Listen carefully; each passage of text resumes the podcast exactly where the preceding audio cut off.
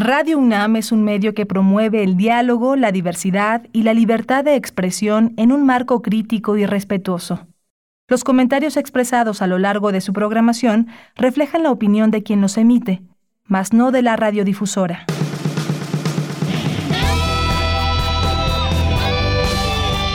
Prisma RU.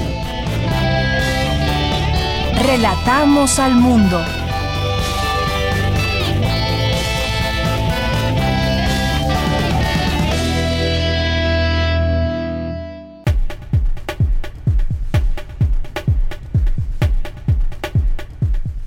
Muy buenas tardes, gracias por acompañarnos en este día 24 de diciembre del año 2020, un día muy especial, seguramente muchos de ustedes que nos están escuchando en este momento están preparando la cena navideña, están disponiéndose a celebrar este día, aún bajo los efectos de esta pandemia y las noticias que ya se han ido anunciando poco a poco en torno a la vacuna. Ojalá que la siguiente Navidad la pasemos todos en familia, con amigos, como normalmente solemos pasar las Navidades, ya sea solos o en compañía.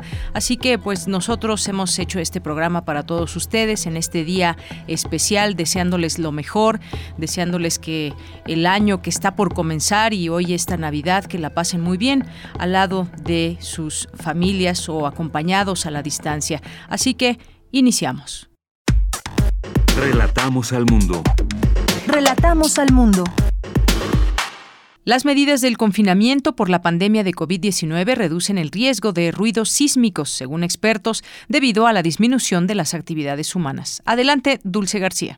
Deyanira, muy buenas tardes a ti al auditorio de Prisma RU. La sismología se enfoca en medir las ondas sísmicas que surgen después de un terremoto. Una de las dificultades que enfrentan estos estudios es que los registros sísmicos de fuentes naturales se contaminan por las vibraciones de alta frecuencia producidas por los seres humanos en la superficie. Esto es el caminar de las personas o el andar de los automóviles, por ejemplo. La industria pesada y el trabajo de construcción también generan ondas sísmicas que se registran en los sismómetros. Obstante, con la cuarentena estos ruidos sísmicos han disminuido. Una investigación publicada en la revista Science, en la que participó el Centro de Geociencias de la UNAM, Campos Juriquilla, ha demostrado que las medidas de confinamiento para combatir la propagación del COVID-19 condujeron a una reducción del 50% del ruido sísmico observado en todo el mundo. Se analizaron datos de ruido sísmico adquiridos durante varios meses y años en más de 300 estaciones sísmicas por todo el mundo. El estudio muestra la reducción del ruido sísmico en muchos países países y regiones, lo que permite visualizar la ola resultante que se mueve a través de China, Italia y el resto del mundo. El periodo de bajo ruido sísmico de 2020 se debe a la reducción de ruido sísmico antropogénico global y prominente que ha sido registrada hasta el momento. Esta investigación ha significado el inicio de una colaboración única que involucró a 76 sismólogos de 66 instituciones en 27 países. Los autores principales del estudio tienen su sede en Bélgica, el Reino Unido, Nueva Zelanda y México. En nuestro país, en el Centro de Geociencias de la UNAM, única entidad mexicana participante en el proyecto. Los investigadores universitarios, el doctor Rafael de Plaen y el doctor Víctor Márquez, contribuyeron con el análisis de datos de México, principalmente de la zona metropolitana de Querétaro, donde el Centro de Geociencias cuenta con una red sísmica urbana de bajo costo. Conjuntar los datos para esta investigación no ha sido sencillo, pues existen miles de estaciones de monitoreo sísmico en todo el mundo y por tanto se requirió de un esfuerzo de equipo para descargar, procesar y analizar la cantidad de terabytes de datos disponibles. Los datos provienen de la comunidad global que incluye redes de monitoreo sísmico de alta gama, así como de sensores sísmicos de ciudadanos, los cuales han sido instalados por individuos y escuelas. Esto deja ver que los efectos ambientales del confinamiento debido a la pandemia son amplios y variados e incluyen la reducción de emisiones en la atmósfera, la disminución del tráfico y la contaminación acústica que afectan a la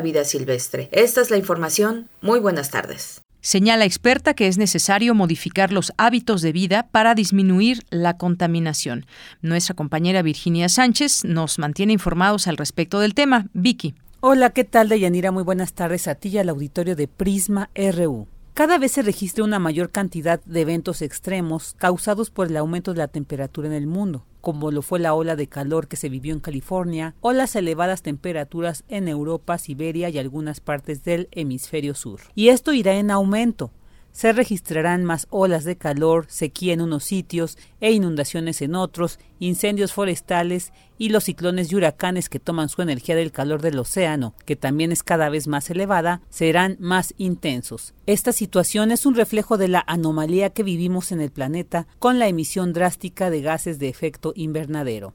Así lo señaló Paulina Ordóñez del Centro de Ciencias de la Atmósfera de la UNAM que en los próximos años se sigan rompiendo récords en general, puesto que eh, los gases de efecto invernadero permanecen en la atmósfera, tienen una vida media muy elevada y entonces, pues aunque dejáramos de emitir drásticamente, ya están ahí. O sea, tendríamos que esperar a que se eliminaran. Se alcanzó un récord de temperatura, fue el septiembre más cálido eh, desde que hay registros, desde los últimos 140 años, que desde que hay registros desde la era preindustrial, fue el, septiembre más cálido que hemos tenido hasta ahora. Entonces, en los últimos años eh, ha habido septiembre que están por encima de la media. Entonces, llevamos muchos, muchos años, eh, unos 40, en los que no se supera, eh, en los que estamos por encima de la media, nunca por debajo. Y curiosamente, en el mes de septiembre, cada vez hay temperaturas más altas y más altas, siempre por encima de la media, pero cada año se rompe el récord del año anterior. Y este año, en el año 2020, se ha vuelto a romper un récord. Y eso es lo anómalo. Y aunque este año los contaminantes disminuyeron debido a la pandemia sanitaria, la experta apuntó que solo se trata de una interrupción puntual de las emisiones. Se estima que en primavera, cuando la mayoría de los países estaban confinados, se emitió 20% menos de dióxido de carbono a escala global y se calcula que al final del año será de aproximadamente 7% menos en total. Sin embargo, aunque las emisiones de primavera fueron más bajas, las concentraciones de verano tuvieron registros más elevados que en el mismo periodo del año anterior. Por lo que para la especialista, el confinamiento no es una solución. La salida para este problema global, dijo, es que la economía no se base en la quema de combustibles fósiles, el ser más responsables en nuestro consumo y en nuestro modo de vida. Podemos usar transporte público, generar pocos residuos y separarlos, así como apagar las luces que no usamos y en lugar de usar calefacción, ponernos o quitarnos un abrigo. Es decir, que debemos tomar conciencia. Hasta aquí la información. Muy buenas tardes. Prisma RU. Relatamos al mundo. Porque tu opinión es importante, síguenos en nuestras redes sociales, en Facebook como Prisma RU y en Twitter como arroba PrismaRU. Analiza experto cómo los roles tradicionales que estaban en nuestra cultura han ido cambiando. Cindy Pérez con la información. Un saludo para ti y para todo nuestro auditorio. Según la encuesta nacional sobre el uso del tiempo, los hombres invierten 12.4 horas semanales a labores de cuidado, mientras que las mujeres invierten más del doble de ese tiempo. Esta desigualdad en la distribución del trabajo es producto de estereotipos e ideas que colocan a las mujeres al frente de estas tareas y alejan a los hombres de esas labores y colocan sobre ellos un estigma cuando quieren colocarse al frente de esos cuidados. Manuel González Uscoy, investigador de la Facultad de Psicología de la UNAM, explicó que anteriormente el papel de papá era exclusivamente de proveedor. Los roles tradicionales que estaban en nuestra cultura se han ido modificando. Anteriormente, el papel del papá era propiamente exclusivamente de proveedor, es decir, él se encargaba de los gastos de la casa, era una figura autoritaria, pero de una manera represiva, es decir, era el que establecía la ley, pero esto, aunque no ha desaparecido, sí ha tendido a modificarse, principalmente a partir de las grandes ciudades. ¿En qué ha ido consistiendo este cambio? La masculinidad hegemónica se ha mantenido durante siglos hasta que la entrada de las mujeres al mundo laboral cuestionó los roles de género establecidos y los hombres han tenido que replantear la posición que ocupan en la sociedad, desechando las viejas ideas y estereotipos que erróneamente estaban asignadas a cada sexo. El hombre ha tenido una mayor participación en las labores domésticas en general y entre ellas incluida la crianza de los niños. Una crianza que antes circunscribía lo económico. Antes el papá no podía expresar más que ciertos sentimientos. Se empieza a dar una relación más de iguales una época en que los roles están modificando y se están haciendo de alguna manera unisex, o sea, ya no es difícil ver que la mamá lleve la principal carga económica en la familia, aun cuando el papá esté presente. Esta es la información de Yanira, muy buenas tardes. Cristina Godínez nos platica sobre el Colegio Nacional. Ahí rindieron homenaje a Ray Bradbury en el marco del centenario de su nacimiento. Buenas tardes, Deyanira. Un saludo para ti, para el auditorio de Prisma RU. El 22 de agosto de 1920, en Illinois, Estados Unidos, nació Ray Bradbury y con motivo de su centenario, el Colegio Nacional le rinde homenaje. El biólogo Antonio Lascano Araujo habló de la influencia de la ciencia en la obra de Bradbury. A Bradbury no le gustaba verse como un escritor de ciencia ficción, sino como un escritor de fantasía. La influencia de la ciencia en su obra no es más que el reflejo de la influencia creciente que éste estaba teniendo en la cultura estadounidense y que resultaba en buena medida de la convicción de que gracias a los científicos los aliados habían ganado la Segunda Guerra Mundial. Bradbury hizo de Marte un escenario de la misma manera que Jonathan Swift hizo de la isla de la puta, así se llama, eh, un reino mítico, y Cyrano de Bergerac viajó a la luna para afirmar desde allí que Dios no existe. Para la astrónoma Susana Lizano, Crónicas Marcianas fue un libro inspirador. Es un libro de imaginación y nos deja un sentimiento de pérdida, de pérdida de de esta civilización, pero sobre todo de, de, no poder comunicarnos y aprender de los marcianos y para mí fue una inspiración y yo creo que el hablar ahora, como dice Vicente, de la colonización de, digo, de la exploración de Marte, pues es una forma de hacerle un homenaje a Ray Bradbury. Por su parte, Luis Fernando Lara, investigador del Colegio de México, dijo que Bradbury en su obra hizo una crítica a la homogeneidad del pensamiento. El tema central de la novela es la incapacidad para reconocer al otro en su personalidad, en su propia cultura. Es la crítica de la necesidad de homogeneidad del pensamiento uno de los capítulos de la novela prefigura precisamente el tema de Fahrenheit 451, escrita años más tarde. Bradbury denuncia esa pulsión estadounidense, manifiesta de mil maneras distintas en los dos últimos siglos, de McDonald's a Hollywood, de Cuba a Vietnam e Irak. Este es mi reporte. Buenas tardes. Prisma RU. Relatamos al mundo.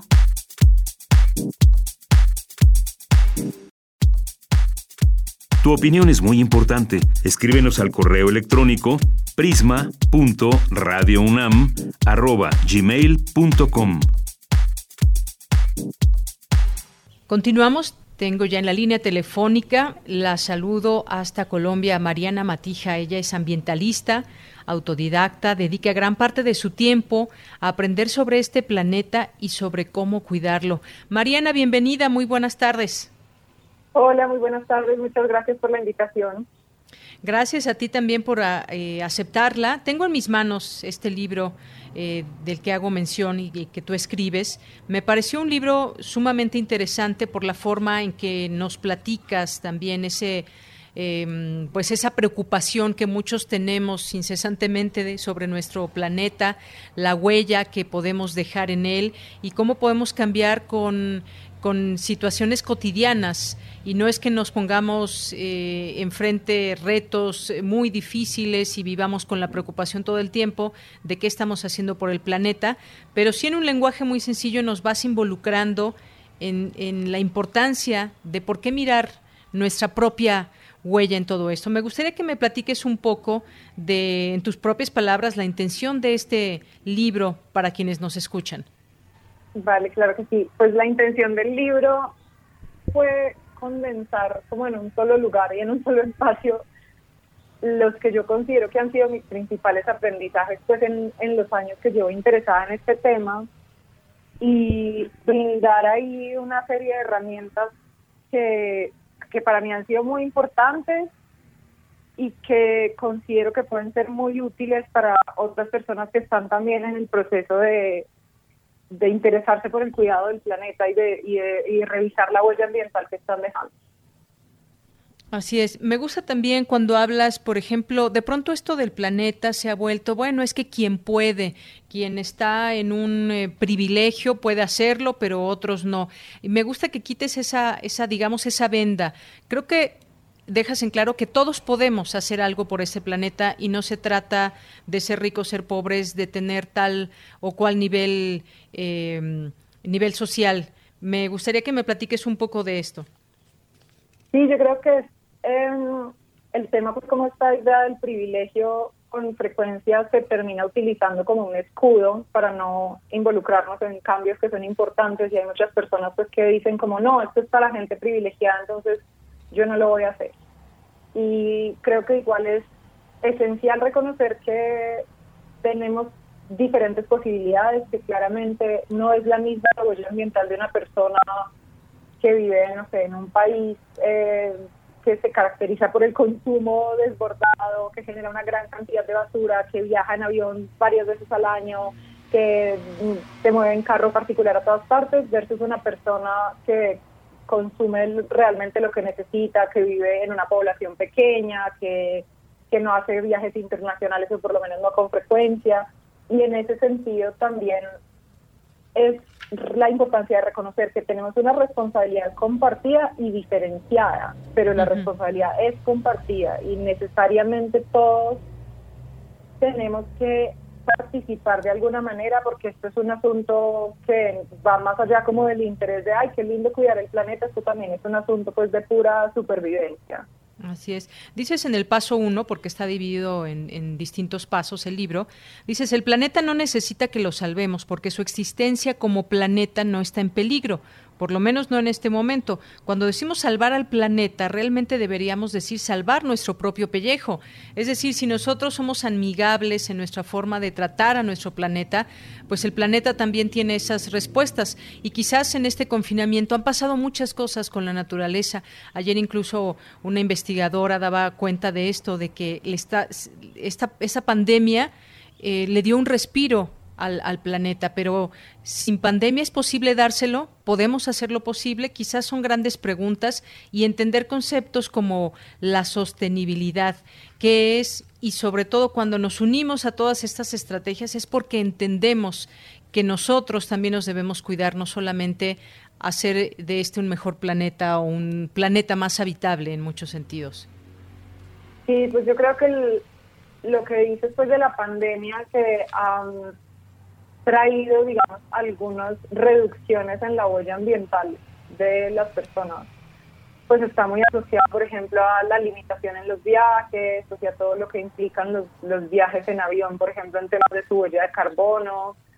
Eh, pero igual creo que es peligroso confiar en que esta situación está reduciendo nuestra huella ambiental, porque si bien la está reduciendo en unos aspectos, eh, se ha notado pues que la está aumentando en otros. Y por otro lado, pues obviamente lo que el, el, objetivo no es que tengamos que llegar a una situación de crisis de este tipo para aprender a convivir en equilibrio con el planeta del que somos parte, sino que precisamente aprendamos a vivir de manera sostenible y a diseñar nuestras sociedades para que sean sostenibles, para evitar que este tipo de situaciones se repitan. Así es. Eh, también, bueno, pues algo importante que me gustaría mencionar de, de, tu libro también es que dices en una parte, creo que el hecho de que haya tanta gente a la que no le parece lo suficientemente importante cuidar el planeta no es un asunto de maldad ni de poca voluntad, sino de falta de información y educación. Esto me pareció un punto sumamente importante porque a veces no es que no es que queramos hacer de daño al planeta, sino que ignoramos que le estamos haciendo daño. Sí, total. Pues de hecho, yo creo que, a ver, información, la información está, tenemos disponible mucha información, pero por eso hablo ahí de la información y de la educación, porque el hecho de que haya información no significa necesariamente que tengamos las herramientas para relacionarnos con esa información. Y, y como bien dices, pues muchas personas, o sea, yo creo en el fondo de mi corazón que la mayoría de las personas quieren vivir en un planeta sano y quieren cuidar el planeta, pero vivimos en sociedades en las que todo lo que hemos normalizado es altamente insostenible y que por lo tanto implica que hagamos un cuestionamiento profundo de lo que consideramos normal y que dejemos de actuar en automático, que, que siento que también es una desconexión muy profunda con nuestra propia vida, que estemos simplemente repitiendo eh, patrones que otras personas nos han dicho que son lo correcto, pero que no las estamos pasando como por nuestro propio filtro. Y creo que hacernos preguntas es parte esencial de este proceso y es, y es muy bonito y muy enriquecedor también darnos cuenta de si eso, pues cómo, cómo podemos conectar con este proceso desde nuestras propias posibilidades. Desde nuestras propias posibilidades.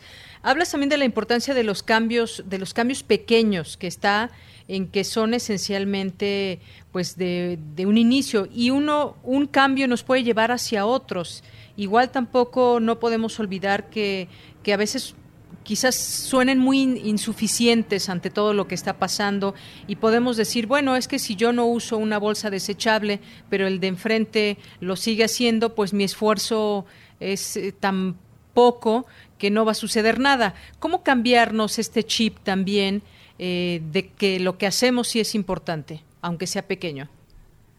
Yo creo que es un asunto de reconocer el poder acumulativo de las cosas, para bien o para mal.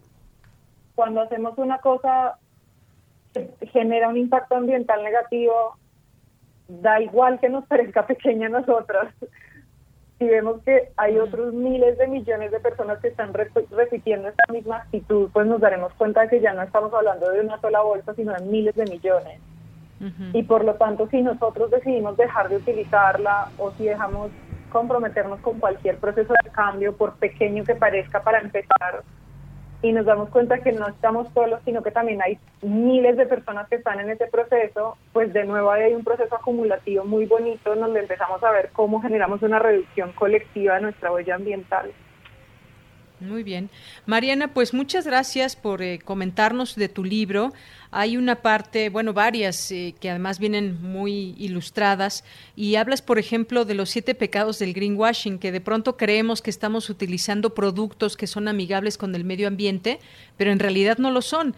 En realidad no lo son y puede ser desde una pasta de dientes, un desodorante que se dice natural, pero natural también es el arsénico y puede estar incluido y nos hacemos daño nosotros y al medio ambiente. El champú, distintas bolsas desechables que no sabemos exactamente si realmente están hechas con qué materiales, ¿no? Exactamente caemos en algunas trampas. Bueno, pues Mariana, muchas gracias por compartir con nosotros este libro que, eh, pues por supuesto, recomendamos a nuestro público.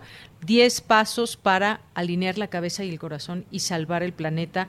Una guía básica para las personas que quieren reducir su impacto ambiental y sospechan que para eso se necesita más que una guía básica. Mariana Matija, Editorial Planeta, por supuesto. Muchas gracias por estar con nosotros.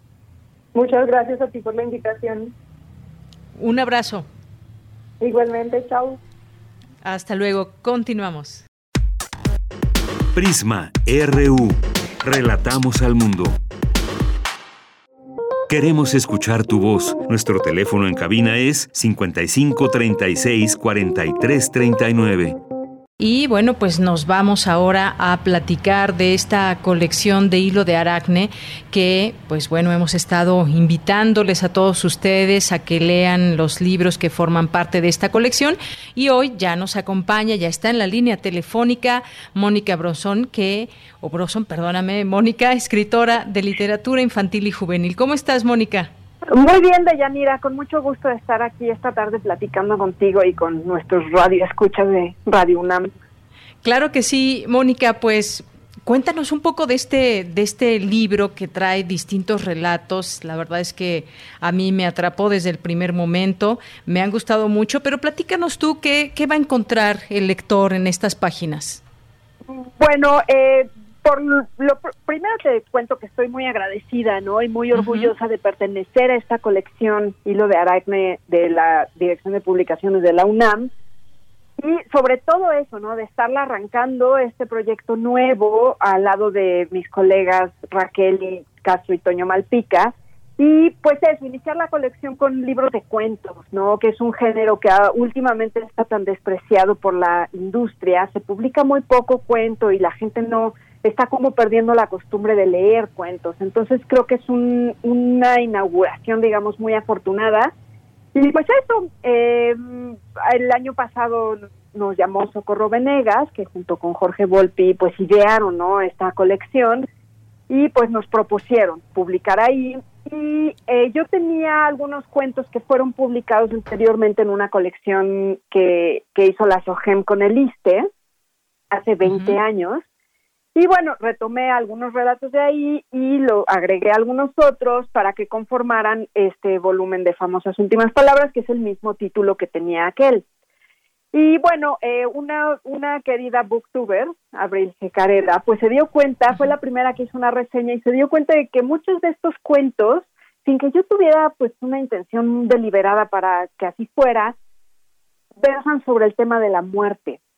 Muchos de ellos, por lo menos la mitad, siete de 14 cuentos, van sobre este tema de manera pues más bien lúdica, ¿no? Y divertida, pero bueno, supongo yo que desde desde aquel entonces, que pues ya tiene rato, pues es un tema que me, pues me preocupa, ¿no? Y ocupa mucho más pensamiento del que yo quisiera, entonces pues escribo de eso.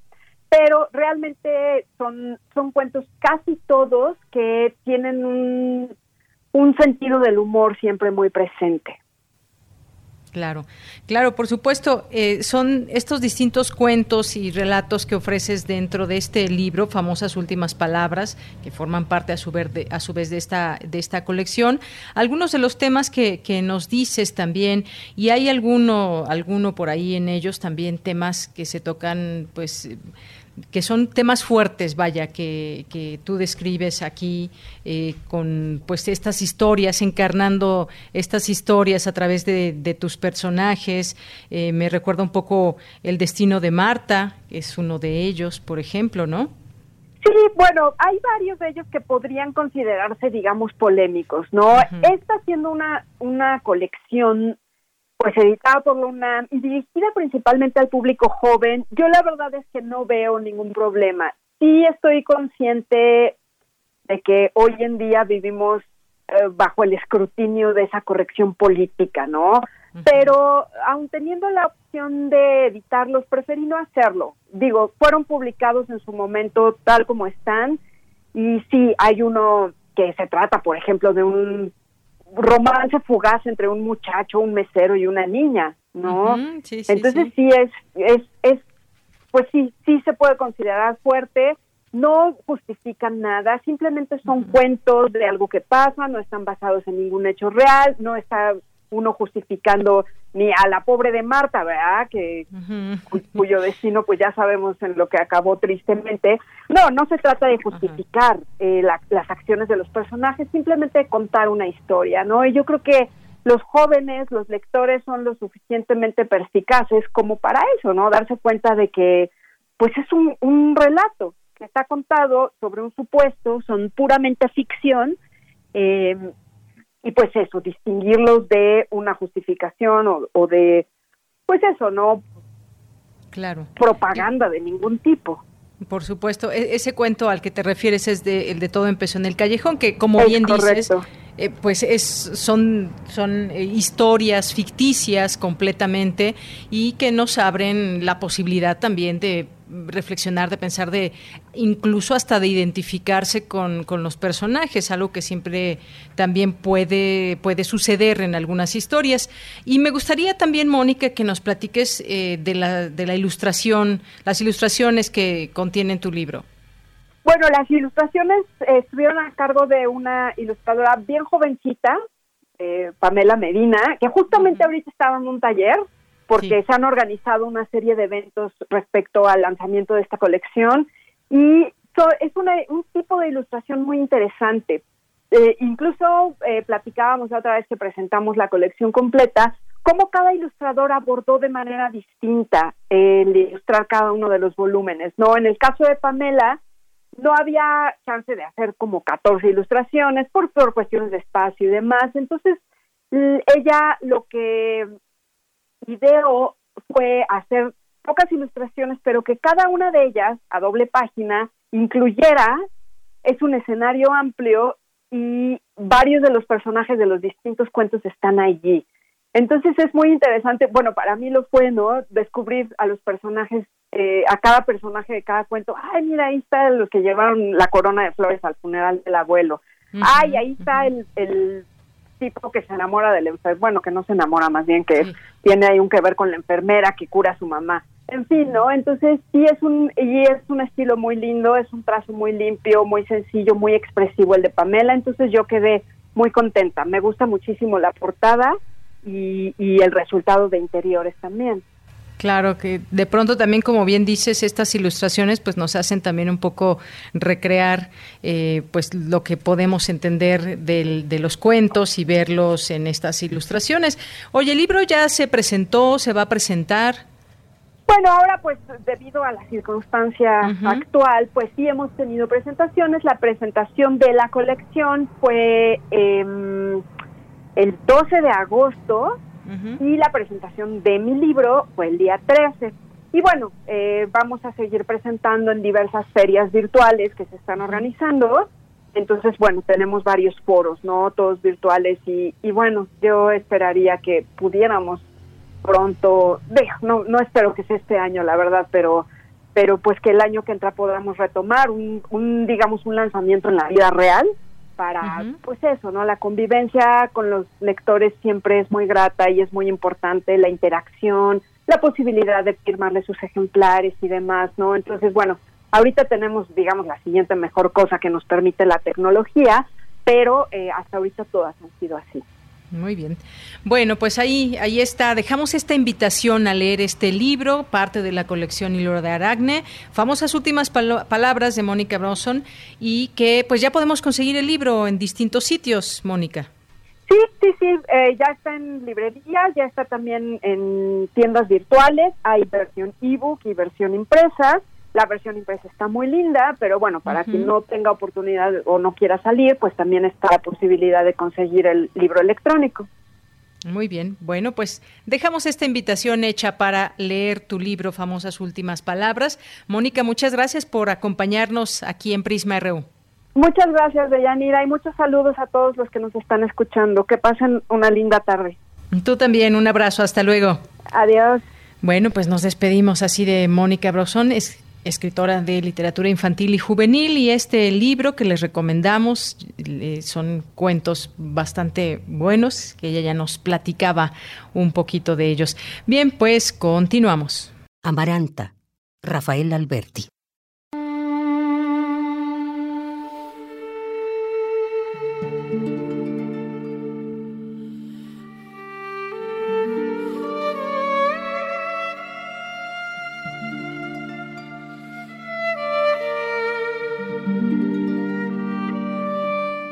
Rubios, pulidos senos de amaranta por una lengua de lebrel limados.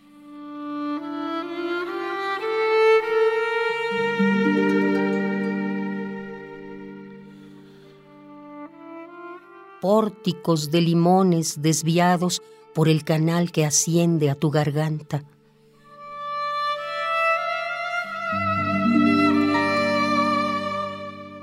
Rojo, un puente de rizos se adelanta e incendia tus marfiles ondulados.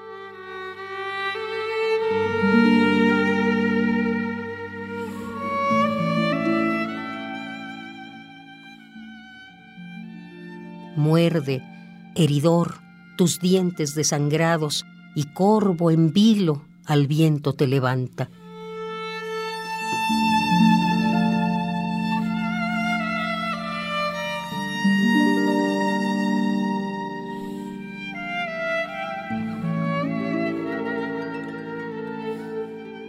La soledad dormida en la espesura calza su pie de céfiro y desciende del lomo alto al mar de la llanura.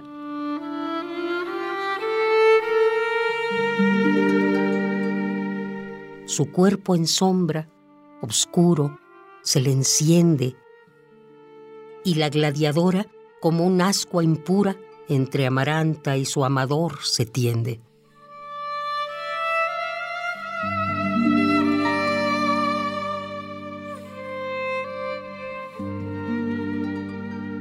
Rubios, pulidos senos de amaranta, por una lengua de lebrel limados, pórticos de limones desviados por el canal que asciende a tu garganta.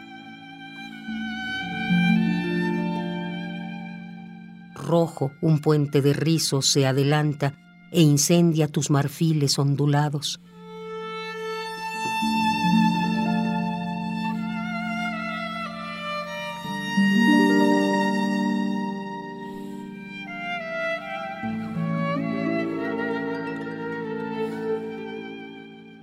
Muerde, heridor, tus dientes desangrados, y corvo, en vilo, al viento te levanta.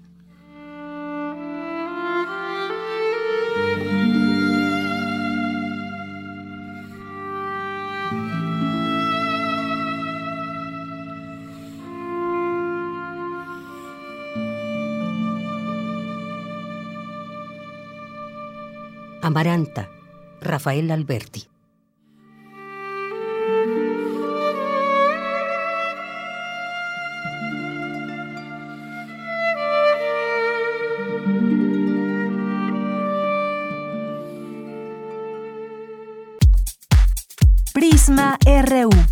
Relatamos al mundo.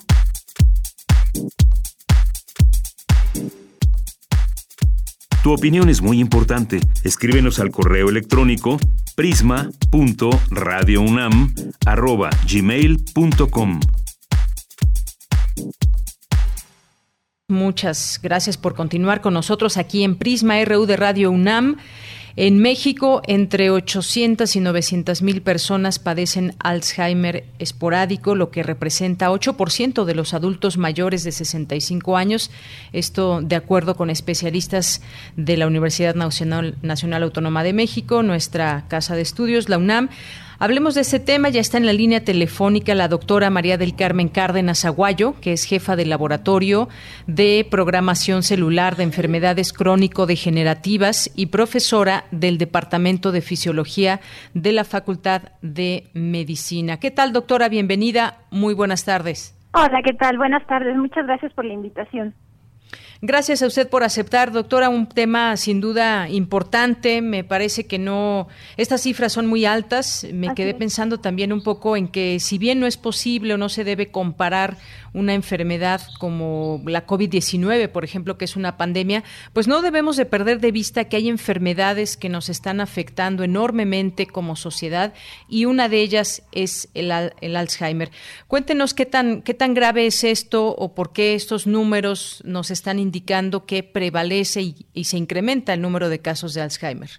Así es. Eh, eh, justamente la enfermedad de Alzheimer es un trastorno crónico degenerativo cuya causa todavía no se conoce, que es lo que dificulta todavía más el, poder tratarla y controlarla, y además los casos van en aumento. De las cifras que usted dijo, se espera que se tripliquen para el año 2050. Y esto no solamente representa el gasto eh, socioeconómico para la, familia, los familiares del paciente, sino también para la sociedad e incluso para el país. Entonces, si no se puede controlar este tipo de enfermedades pues se va a salir de las manos y no va a haber manera de, de poder tratar a, tantos pacientes afectados. Sin embargo, existe algo de, esperanza, a pesar de que hay, eh, si lo categorizamos primero como demencia, que sería como el, universo grande donde se encuentra la enfermedad de Alzheimer, la demencia eh, abarca otros tipos de trastornos, no solo el Alzheimer, pero el 60% de los tipos de demencia es el Alzheimer, es, es la, el trastorno que conocemos con ese nombre. Pero eh, lo que quería comentar es que a nivel mundial hay 47.7 millones de casos de demencia, de los cuales si sacamos el 60% serían 35 millones de afectados. Y como usted bien dijo, estamos cerca de el millón de casos en, en el país.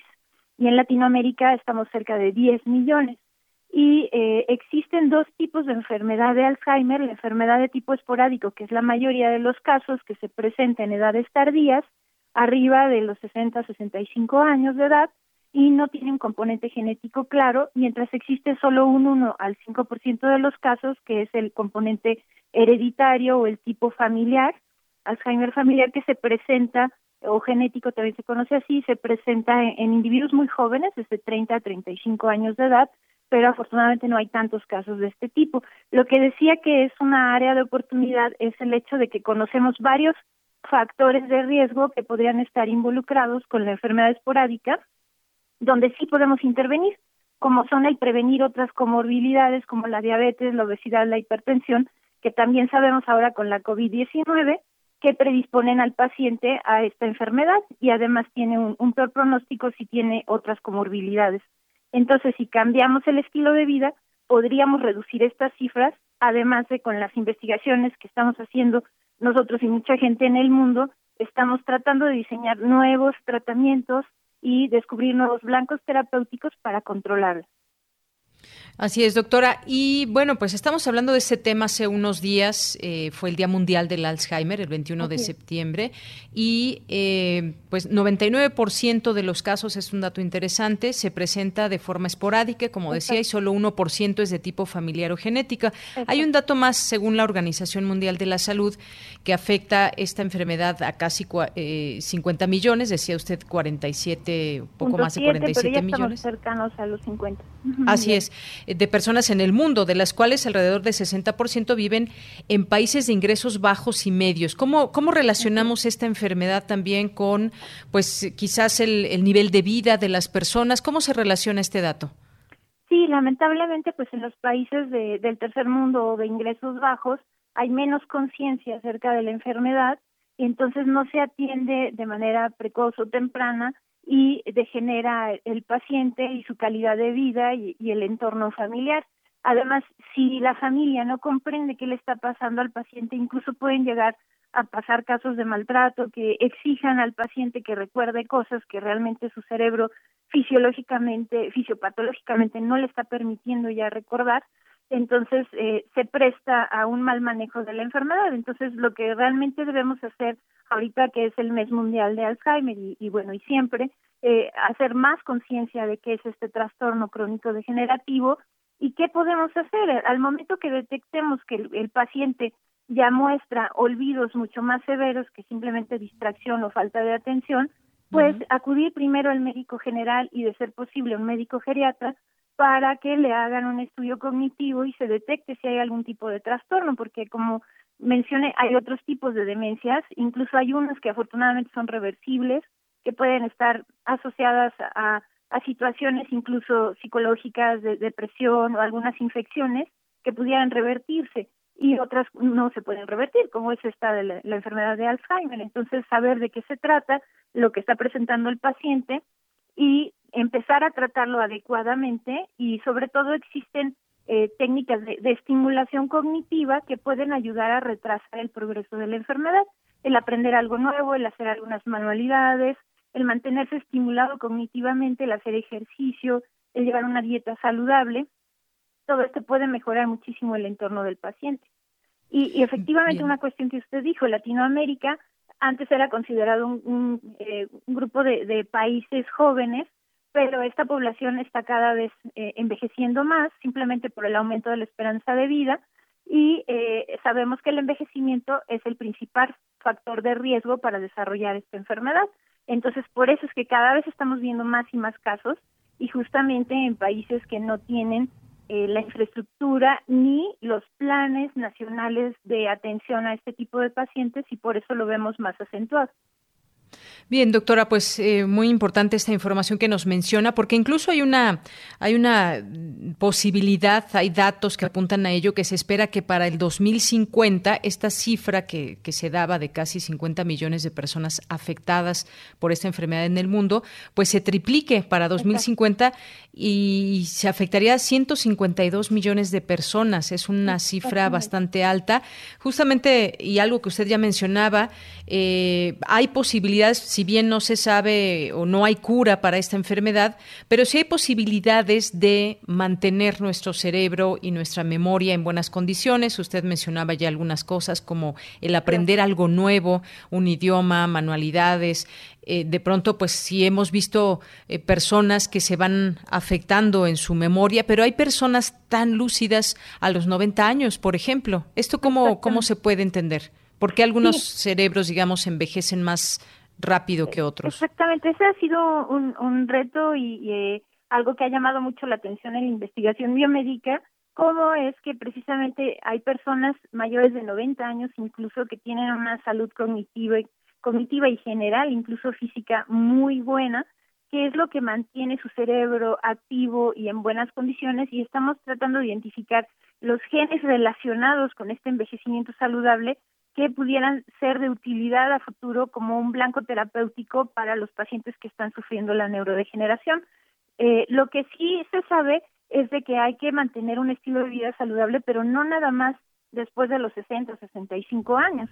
Se sabe que esta enfermedad inicia 30 años antes de que se manifiesten los primeros síntomas y esto se debe a que se empiezan a hacer agregados patológicos de proteínas que normalmente funcionaban correctamente en el cerebro y eran necesarias, pero cambian su conformación y se depositan en el cerebro de forma patológica, interrumpiendo las conexiones neurales y estos depósitos graduales de la, del péptido amiloide y de la proteína tau hiperfosforilada ocurren 30 años antes. Entonces, si no empezamos a intervenir desde temprana edad, desde que el individuo tiene 25 o 30 años de edad, entonces el acúmulo del daño que se va sumando en el cerebro va a ser tan grande que va a ser muy difícil revertirlo con cambios de estilo de vida ya tan tarde en la vida. Claro, nunca es tarde, siempre de todas maneras hay que hacerlo. Si no se hizo el cambio antes, pues habrá que hacerlo aunque sea en, la, en la tercera edad.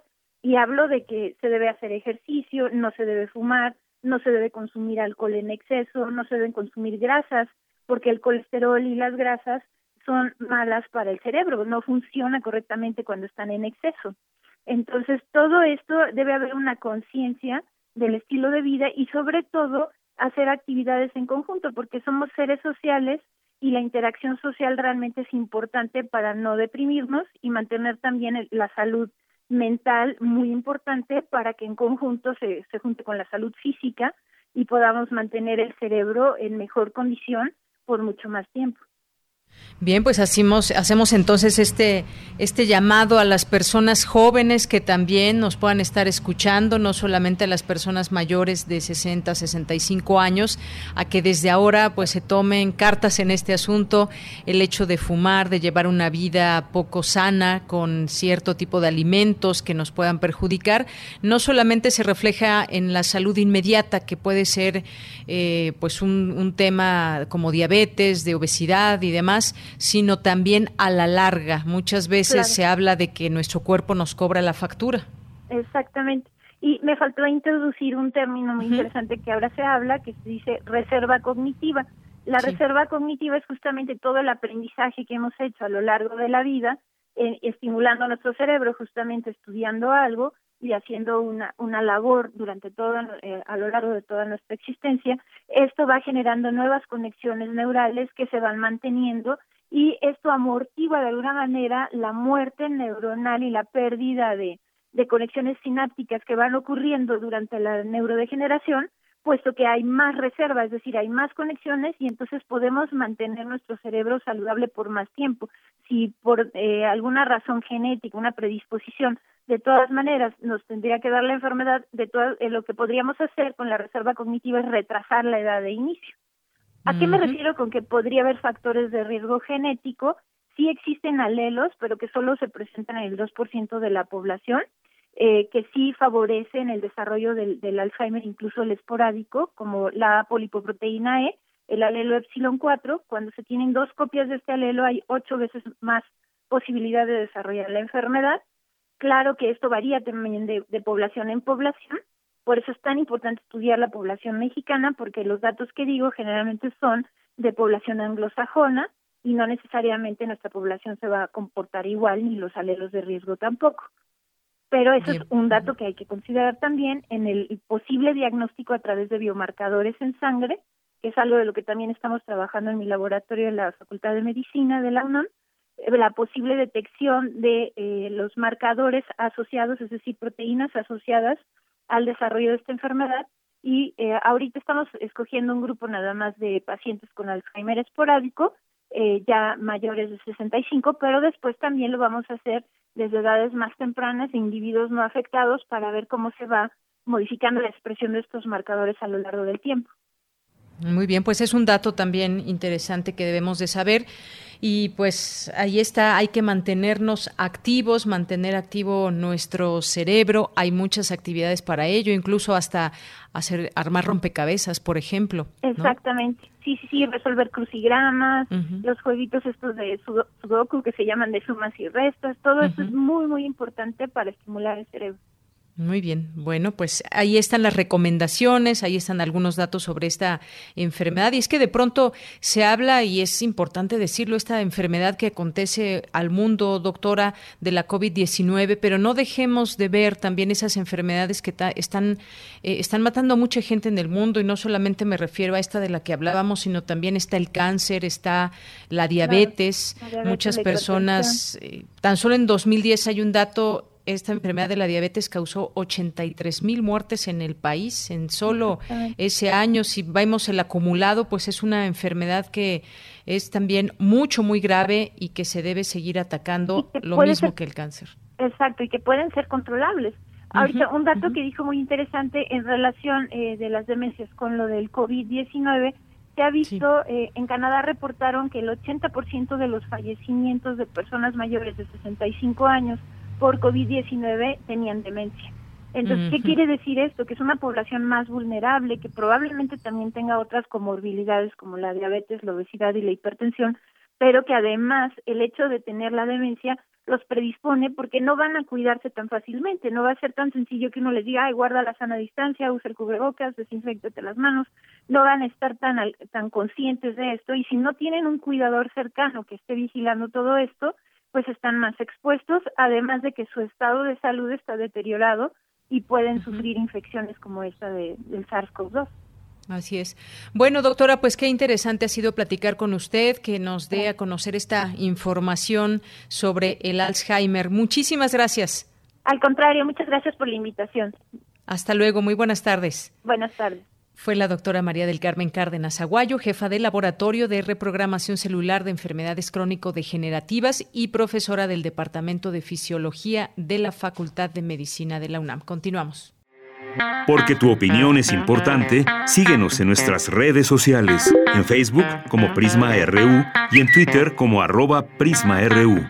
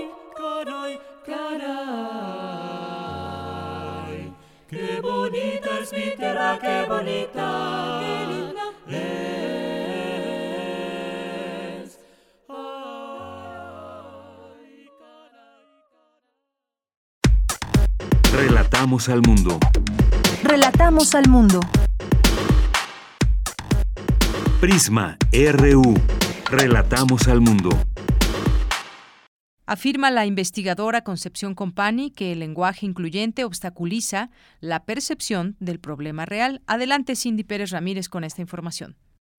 Así es, Deyanira, durante la conferencia organizada por el Colegio Nacional Lenguaje Incluyente Mujeres Excluidas, la filóloga e investigadora emérita de la UNAM, Concepción Compani, afirmó que el llamado lenguaje incluyente es un lenguaje vistoso porque se ve y está a disposición de todos. Es una corrección política que solo está en lo bonito. Usarlo aplaca las conciencias oficiales y propicia la creencia de que ahora hay más igualdad entre los sexos, es decir, que obstaculiza la percepción del problema real.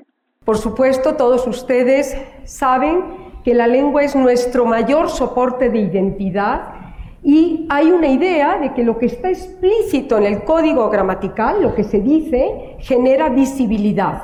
Hacer distinciones de género implica mayor respeto hacia la mujer?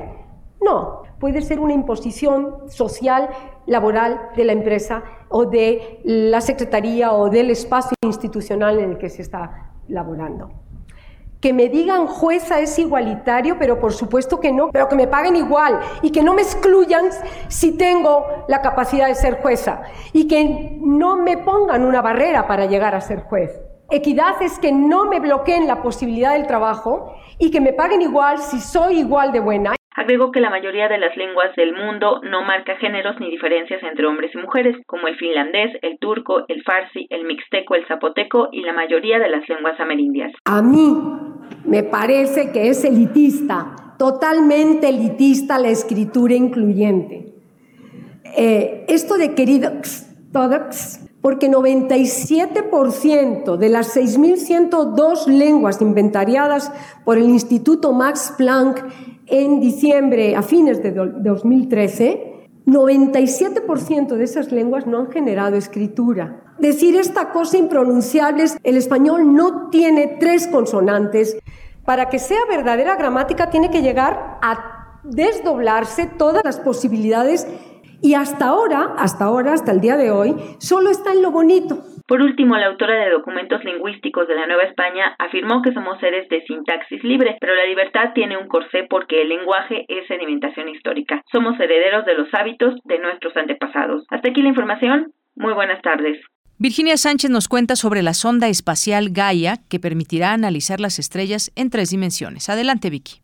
Hola, ¿qué tal, Deyanira? Muy buenas tardes a ti y al auditorio de Prisma RU. Desde diciembre de 2013, la Agencia Espacial Europea, ESA, tiene en órbita a la sonda espacial Gaia, la cual permitirá analizar las estrellas en tres dimensiones para entender con mucha precisión la distancia de los cuerpos celestes. Será como ponernos unos lentes de 3D para ver las estrellas, aseguró Luis Aguilar Chu del Instituto de Astronomía de la UNAM sede Ensenada, Baja California, quien detalló que esta sonda Gaia recaba datos a un millón y medio de kilómetros de distancia de la Tierra y genera un catálogo de casi 1.700 millones de estrellas. Sonda envía números y ya en la Tierra con las computadoras se pueden medir los brillos y ángulos de paralaje de las estrellas, así como reconstruir datos para generar fotos. Porque estudiando cómo es el movimiento de las estrellas, podemos inferir cómo es el viento, que es la fuerza de gravedad, y de ahí deducir cómo es la distribución de masa de la galaxia. Gaia no produce imágenes, no es como el telescopio Hubble, que sí tiene una cámara y toma fotos y las manda. Gaia lo que hace, según les mostré, está barriendo el cielo continuamente, continuamente, y está midiendo posiciones de estrellas para medirles su ángulo de paralaje. Entonces lo que nos manda son números, un tren continuo de números, ¿sí? Y ya en tierra, con las computadoras, esos números se pueden usar para medir los ángulos de paralaje, para medir los brillos aparentes de las estrellas, y si quisiéramos, se pueden reconstruir fotos. De hecho, se ha hecho en algunas partes. No es como un telescopio como el Hubble, donde si ves algo interesante en el cielo, pues le pasas sus coordenadas y lo apuntas para allá. No, no, no, Gaia está observando continuamente. Y si se prende una supernova o una nova cuando Gaia está pasando por ahí, entonces la vería. Pero si no ocurre cuando Gaia está observando en otro lado, pues, pues no la vemos. El investigador enfatizó que para los astrónomos es fundamental conocer su distancia, pues los objetos que se estudian están muy lejos. Es decir, que sin la distancia se conoce el brillo aparente de las estrellas, pero no el brillo intrínseco. Se conoce su posición en la órbita celeste, pero no la posición tridimensional. Y tal vez se puede medir el movimiento en el cielo, pero no la velocidad en tres dimensiones. Así que el mapa tridimensional de la Vía Láctea será muy preciso, también está haciendo un mapa de sus movimientos que darán pistas sobre el origen y la evolución de nuestra galaxia. Así se podrán obtener datos observacionales básicos para abordar un amplio rango de problemas importantes relacionados con el origen, estructura, evolución e historia de nuestra galaxia. Y un gran número de cuasares, galaxias, planetas extrasolares y de cuerpos del sistema solar se podrán medir simultáneamente. Con las aportaciones de Gaia, destacó Aguilar Chiu, se podrán conocer órbitas en distinta posición, lo que permite la reconstrucción en tercera dimensión de las estrellas. Hasta aquí la información. Muy buenas tardes. La UNAM e internas de Santa Marta Acatitla elaboraron el recetario Lo crudo, lo cocido y lo finamente picado, sabores y sinsabores de mujeres en prisión. Cristina Godínez nos platica.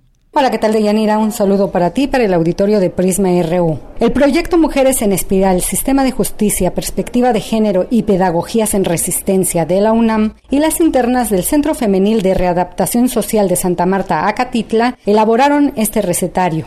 La profesora Marisa Belaustegui Goitia, académica de la Facultad de Filosofía y Letras, habló de la importancia de este material. Lo crudo, lo cocido y lo finamente picado ofrece un conjunto de recetas, de menús y de actividades vinculadas al acto de preparar alimentos que hablan de la capacidad milenaria de las mujeres de cocinar, de cuidar, de nutrir y alimentar cuerpos, proyectos y voluntades. Para la académica, este recetario también refleja la necesidad de las mujeres de nutrir sus vidas con alimentos que las fortalezcan física, emocional y jurídicamente. Además, presenta la manera en cómo ellas sortean la preparación de sus alimentos, pues en reclusión están prohibidos instrumentos como cuchillo, licuadora, estufa y refrigerador.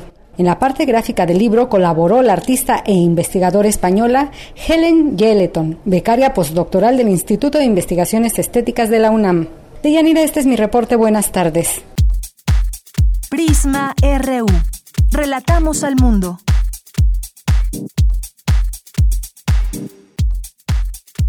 Tu opinión es muy importante. Escríbenos al correo electrónico prisma.radiounam@gmail.com.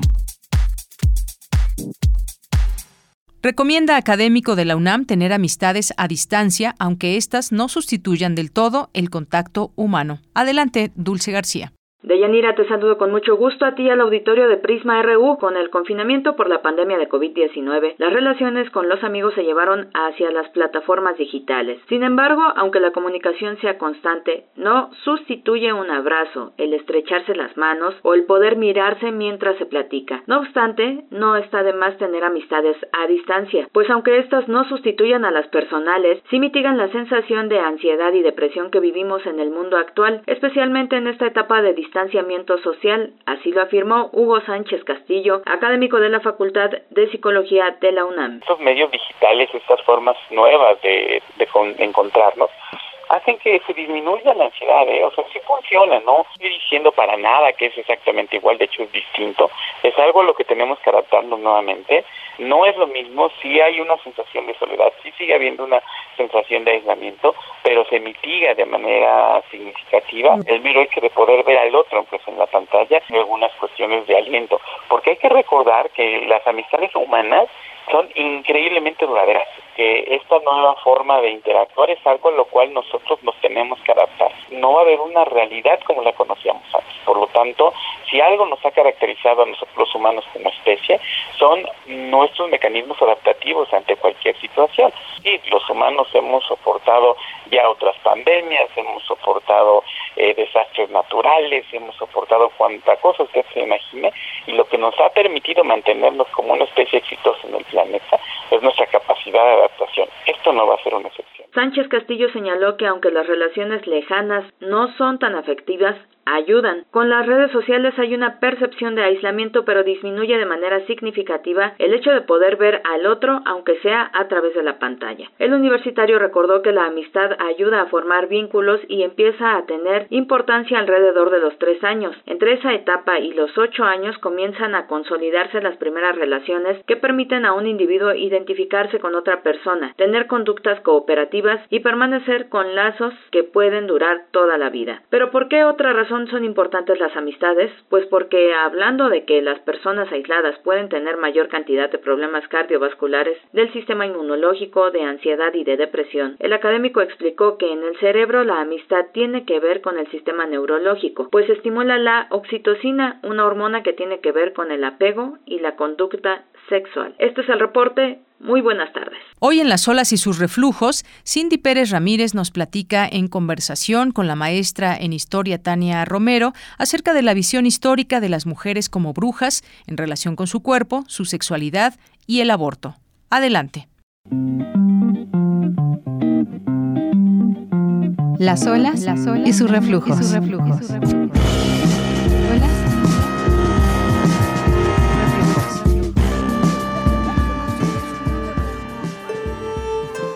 Hoy continuaremos la conversación que tuvimos con la maestra en historia Tania Romero acerca de la visión histórica de las mujeres como brujas en relación con su cuerpo, su sexualidad y el aborto. Ya la semana pasada hacía referencia a la construcción y reforzamiento del estereotipo de la mujer peligrosa y cómo la imagen de la bruja giraba en torno a una sexualidad desbordada, de igual forma a una debilidad innata de las mujeres.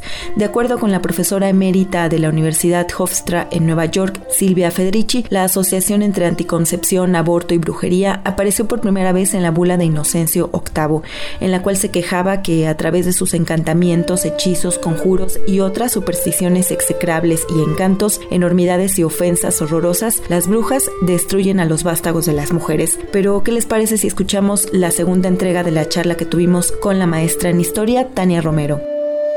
Que sobre ellas también puedes encontrar un montón de grabados de la época. Todo esto corrió de la mano con este proceso de la institucionalización del saber, de los conocimientos sobre el cuerpo que quedaron en manos de los hombres y en espacios a donde las mujeres no tenían acceso, que eran las universidades. Por ahí hay algunas teóricas, algunas estudiosas de, estos temas que han hecho sus investigaciones, en donde dicen pues que fue en parte esta creación de los estereotipos del diablo y de la bruja como una estrategia para arrebatar esos conocimientos y ese saber a las mujeres y llevarlos a otros espacios. Y hacer también que la gente desconfiara de estas mujeres, porque generalmente pues se recurría a ellas cuando eh, los niños iban a nacer, para eh, dar remedios a enfermedades, para proveer de hierbas, de amuletos, aunque quizá no se castigara a muchísimas, ¿no? Que ahí siempre hay el debate de, bueno, finalmente a cuántas se mató, a cuántas no se mató, pues los castigos, como se usaba entonces, y castigar a una sería de ejemplo para que todas aprendieran. Lo más importante aquí es que ese temor y todo eso que se decía sobre las brujas, quienes lo escribían eran hombres letrados, eran doctores. Ellos fueron los que dictaron en parte con estos, con todos estos tratados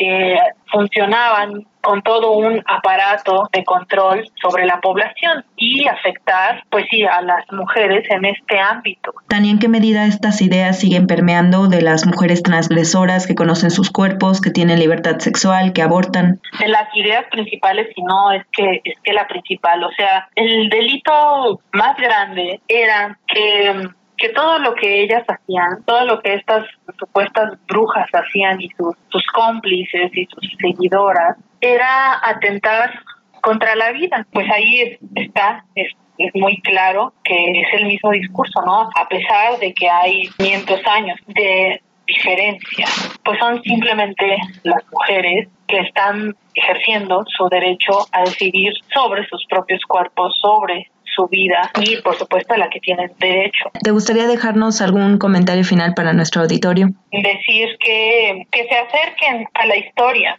siempre pensamos que la historia se trata de cosas aburridas y de cosas que pues que ya pasaron, que no tienen actualidad. Y la historia pues no se trata nada más de héroes, no se trata nada más de la fundación de estados, de naciones. Y pues se trataría de eso, ¿no? Justamente de mirar al pasado y ver que hay cosas, que hay discursos que se están repitiendo. Este ejemplo muy claro de la persecución de las brujas y de hacer a estas mujeres unas delincuentes cuando en realidad pues no lo eran. La historia nos puede enseñar muchísimo para no caer en esto. Te agradezco muchísimo el tiempo que nos diste para platicar con nosotros. No, muchas gracias a ustedes.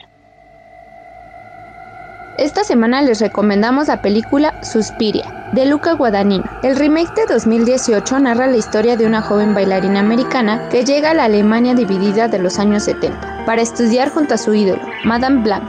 Esta obra hace referencia a un colectivo de activistas que proponían la liberación de la mujer a través de las artes y cuyo lema era Somos brujas, somos mujeres, somos liberación, somos nosotras.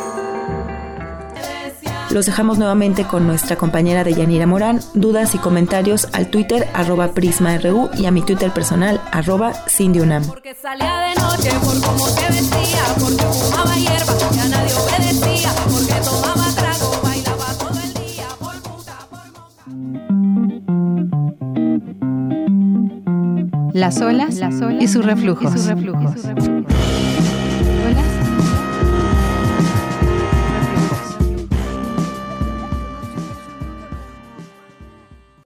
Queremos escuchar tu voz. Nuestro teléfono en cabina es 55 36 43 39. Invierno. Ida Vitale.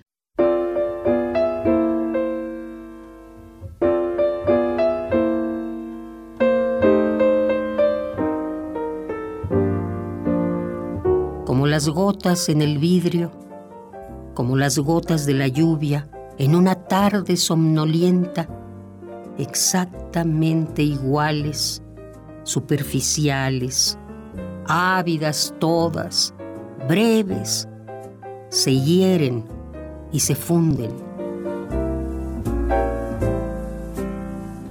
Las gotas en el vidrio, tan, tan breves que no podrían dar cabida al miedo.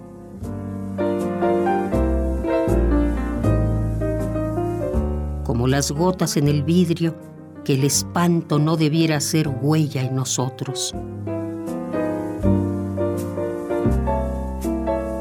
Como las gotas de la lluvia, después, ya muertos, rodaremos. Rodaremos redondos y olvidados.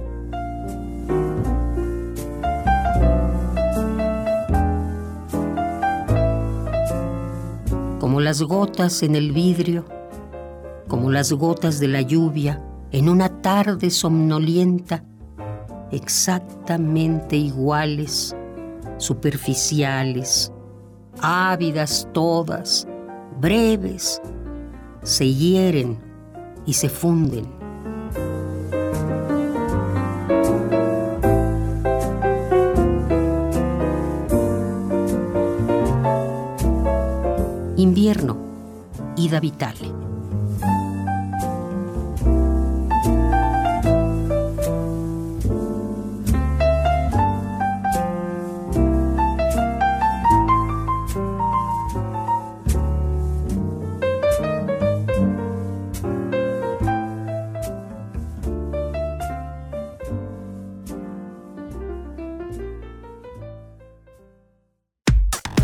Relatamos al mundo. Al mundo. Pues una de las preocupaciones quizás en estos tiempos de emergencia sanitaria, entre otras cosas, pues es el tema de la educación en nuestras niñas, niños, adolescentes y sobre la marcha que nos ha dado esta pandemia, pues las distintas autoridades, los maestros, los padres y madres de familia, pues han tenido o hemos tenido que incluso a veces improvisar nuevas formas de eh, enfrentar este reto o hay dinámicas también muy claras como toda esta propuesta que se hizo aquí en México con el tema de eh, la educación a distancia a través de la televisión. Bueno, pues platiquemos de este tema, platiquemos de este tema, qué retos enfrenta la educación en estos tiempos como especialista en tema de educación sobre este tema. ¿Qué tal, Juan Manuel? Bienvenido, muy buenas tardes. Muchas gracias, este es un gusto estar con ustedes hoy para comentar un tema tan pues tan complicado y sensible, ¿no? Para todos los actores que participan. Así es, Juan Manuel. Bueno, pues yo en principio te quisiera preguntar, ¿cuáles son los retos que enfrenta la educación en estos tiempos? Yo creo que el reto principal que estamos viendo es una un cambio en la forma que se transmiten los contenidos. Eh, veamos que en sus orígenes la escuela era un lugar donde se, se albergaba los libros, o sea, los conocimientos que estaban disponibles para la, la sociedad y entonces los niños y los estudiantes acudían a la escuela porque ahí estaba el conocimiento, ahí estaba ese contenido. Ahora lo que hemos visto, este, entonces era una educación basada en libros, esencialmente, esa y que de hecho habría que remarcar una cosa, la educación a distancia se manifiesta por primera vez a través del libro, porque uno puede este, leer un autor que a lo mejor ya no vive, o que estás lejos de uno. Entonces, eh, tenemos ya este, esa primera este, herramienta. Pero ahora, ¿qué ha sucedido? Que gracias a las nuevas tecnologías, ahora tenemos la información circulando mucho más afuera de, la, de lo que es este, la instalación física de la escuela y está permeando todos los espacios públicos. Y entonces eso implica un cambio radical en cómo entendemos el acceso a la información o qué es lo que tenemos que hacer con esa información. Si qué es el rol que va a jugar el maestro si ya no es únicamente el docente del aula que, que, que debe de participar. Ahora tenemos que crear, yo creo que comunidades de aprendizaje dentro del aula y fuera del aula porque hasta hace poco, bueno, más bien ahorita había habido un divorcio entre lo que es la experiencia de aprendizaje escolarizado y la vivencia cotidiana del niño. Entonces el primer reto es entender cómo es que se debe darse el acceso al contenido. Y además hay que tomar en cuenta que estamos con una saturación de contenidos, donde es más fácil encontrar contenido este que no tiene tanta veracidad que encontrar este contenido que es este que es útil. Entonces hay que ser curadores de información ahora, como primera este una de tantos retos, ¿no? No no quisiera, aunque es un tema también eh, fundamental, pero es más técnico, es la conectividad. Eh, eso evidentemente es una, un eh, reto a nivel de infraestructura del país, eh, que, que sin duda es un aspecto que se tiene que cubrir porque si no, por lógica, no hay ninguna posibilidad de conectarlos o subir estos, estos alumnos a lo que es la revolución digital. Pero una vez conectados, ¿cómo aprovechamos eso? Porque una cosa es hacer uso de la tecnología, otra cosa es aprovecharla. Si no entendemos bien cuáles son las mejores prácticas de la tecnología, hay un aprovechamiento muy, muy superficial. Eh, y por ahí creo que estaríamos hablando de dos temas. Uno es el acceso a un aspecto técnico, la conectividad, porque también puedo decir que cualquier niño o cualquier persona puede navegar en Internet. No se requiere mucho. Ya son interfaces tan, tan sencillas que básicamente estar haciendo clic y moverse en el espacio. Pero si nos damos cuenta, una, de, una habilidad fundamental es la lectura. Tenemos que saber extraer significado de, miles de contenidos para construir nuestro conocimiento. Y ahí es el reto de educación, yo creo, en este momento. Y será para el pues futuro. Un, reto muy, muy grande, porque como bien dice usted, eh, la educación está basada en, libros. Eh, tenemos ese acceso a contenido, normalmente se hace con la guía de un, de un profesor, otro tema, pues, es la conectividad, que también se vuelve un reto porque no todos los lugares en México donde eh, hay niños, eh, pues potencialmente estudiantes, pues hay conectividad y hay varios problemas en todo eso. Quisiera preguntarle también, eh, maestro, ¿qué implicaciones tiene la situación actual para, para los maestros? Y, ahí también metería a los padres de familia, que se vuelven también una parte muy importante para muchos alumnos, sobre todo los niños. ¿Qué implicaciones tiene esta situación para, para todos en estos momentos? Pues definitivamente los docentes tienen que ser revalorados porque eh, su labor es heroica, tanto en el salón de clases como en este nuevo escenario, eh, porque ellos tienen obviamente una cultura de interacción presencial y esa es una interacción fundamental, el, el contacto, las miradas, hay una forma distinta de identificar eh, los aprendizajes desde el punto de vista de la observación del docente con sus alumnos. Entonces, docente, por supuesto que ahorita, desde que llegaron las nuevas tecnologías, desde antes de la pandemia, ya estaba siendo, este, digamos, este, no cuestionado, pero eh, se tiene que reubicar su rol en el proceso, porque desafortunadamente estábamos muy centrados en la parte de la, de la memoria, del aprendizaje por memoria, de, del examen de opción múltiple, únicamente de la retención de contenidos. Lo vemos como una cuestión donde había que el niño se le veía como un recipiente vacío que había que llenar de información. Ahora hay que verlo como una, una fogata que hay que mantener prendida por toda la vida. Y ahora, en cuanto a los papás, pues por supuesto que siempre se ha esperado que los papás sean tutores de los hijos. No acaba la educación en el salón de clases. Si no hay una forma de vincular el aprendizaje del aula con la experiencia del hogar, entonces se queda este circuito, este, eh, eh, digamos, no cerrado. Entonces ahorita los papás pues sí están viendo también que, que se, la educación está dependiendo en gran medida de su, de su acompañamiento. Eh, y eso es creo que ahorita la, la, de, parte, de parte de, de, la, de la guía, pues ahora sí que es un trabajo compartido, docentes y padres, sí, al mismo tiempo, que siempre tenía que ser así, de alguna manera. Ahora es, es, es, mucho más agudo la parte de los papás y mamás. Exactamente, ha habido pues esta interacción mucho más estrecha que tiene que haber en, en casa. Ahora bien, eh, ¿desde dónde abordar la, la, educación a distancia? Porque si nos ponemos a pensar un poco a futuro, ¿qué implicaciones tendrá esta hiperconectividad en la educación, por ejemplo, para el pensamiento a largo plazo y también pues el desarrollo que pueda tener cada uno de los alumnos que está insertado en un, en un grupo, a su vez en una escuela, y entre todas las escuelas se hace toda esta sumatoria de qué está pasando con el sistema eh, educativo en estos momentos de, pandemia. Si lo vemos un poco a futuro, digo, finalmente parece ser que serán meses en el confinamiento, eh, no sabemos cuántos meses, pero pues este tiempo pues ha tenido que, influir de una manera muy clara en tiempos, en formas de organización, en formas de, de aprender. Sí, este aquí creo que hay dos aspectos mínimamente que hay que hay que tomar en cuenta. Primero, ¿dónde no podemos fallar en la educación? Desde siempre, pero ahorita más que nunca. Eh, una, una actividad que es la fundamental en, en, en, la educación y cuando decimos que vamos a estudiar, pues estamos leyendo. Y entonces el hogar sí es un, un espacio ideal para la lectura.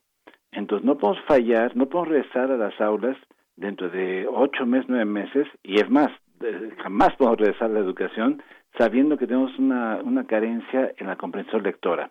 Porque sin, sin esa, habilidad, lo demás está perdido. Hay que ser muy claros en eso. Es ese cimiento de, de, toda educación. El niño que no tenga la habilidad lectora o la persona, eh, ni siquiera podemos parecer como ciudadanos sin esa comprensión lectora. Entonces, este, ahí no podemos fallar. Y afortunadamente la lectura, pues, podría ser el libro, o es la, eh, ese ejercicio de, lectura puede ser lo menos, intimidante para el niño y para el papá. Sí puedo ver yo de repente y nos toca a todos este ver cómo nos puede medio este digamos que marcar una línea de distancia eh, ver una ecuación lineal de álgebra, no una cuestión de trigonometría o cuestiones de matemáticas que son un poquito más complejas para los papás que hagan la tutoría. Pero la lectura, sin embargo, es no, no intimida. Entonces ahí, y curiosamente, es la esencia de esto. Y la lectura nos va a dar otra parte que es fundamental, que es ahorita que los niños no están conviviendo en el espacio físico, hay que tener un espíritu de comunidad. Algún día vamos a volver y tenemos que valorar sí lo que es de trabajo en comunidad. Y entonces cuando conectamos lectura y comunidad, eso se hace a través de la empatía. La persona que es lectora es una gente que está más dispuesta a escuchar al otro, porque cuando uno lee, uno está cediendo la palabra al autor, está poniendo atención. Entonces, poner atención es un valor fundamental en lo que es el diálogo. Y entonces, si hacemos, matamos dos pájaros de un tiro, desarrollamos la lectura, que es esencial, y a su vez desarrollamos este, personas con la disposición de ser em, empáticos con los demás. Y este trabajo en comunidad, quisiera hacer una carambola de tres bandas, viene con otro, otro punto fundamental, estamos frente al cambio climático y eso es una, una amenaza que está, sobre el horizonte en los próximos 5, 6, 7 años, si no es que ya está ahorita. Y entonces, ¿qué va a hacer falta para ese trabajo de, cambio climático? Es un trabajo de comunidad. Si no hay comunidad, no hay forma de enfrentar el cambio climático. Entonces, curiosamente, todo podemos tejer de vuelta hacia una simple actividad, que es la lectura. Y ahorita, con o sin conectividad, puede haber lectura. Claro, además, pues la educación nos lleva justamente a entender estos problemas que estamos viviendo también a través de, esta educación que se recibe desde pues nivel preescolar hasta niveles universitarios, pues estamos aprendiendo también qué sucede con este momento que estamos viviendo y pues un punto de convergencia es la educación que, que se recibe.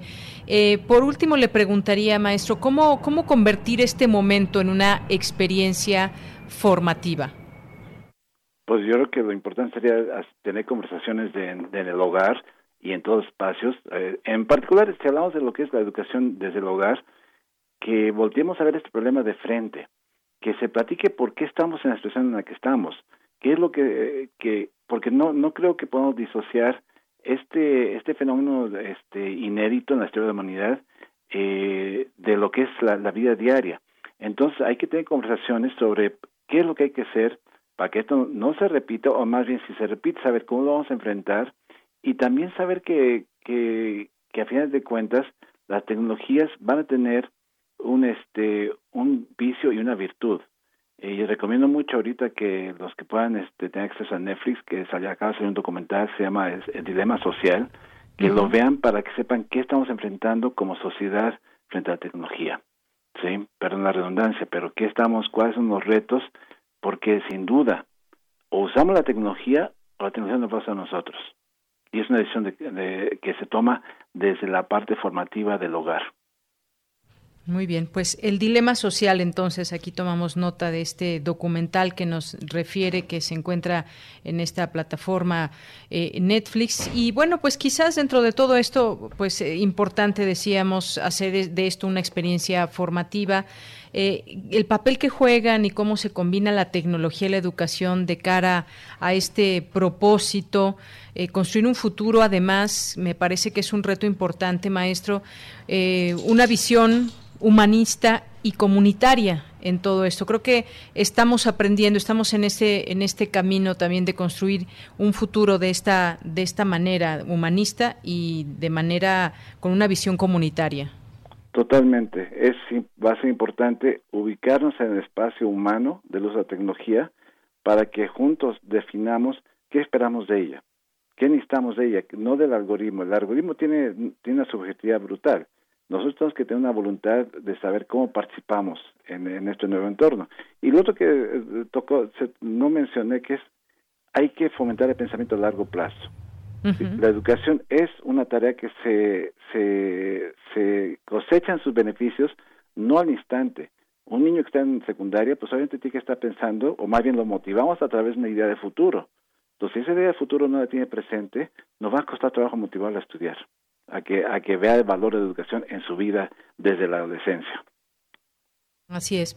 Bueno, pues muy interesantes todos estos eh, tópicos que nos ha comentado, maestro pues yo me resta más que agradecerle que nos eh, haga ser parte de estas reflexiones que tenemos ante sí, quienes estamos como maestros, como padres de familia, con niños o adolescentes que están, o jóvenes que están desde casa tomando sus clases y esto qué implica y hacia dónde nos lleva. Muchas gracias. No hay nada que agradecer. Gracias a ustedes.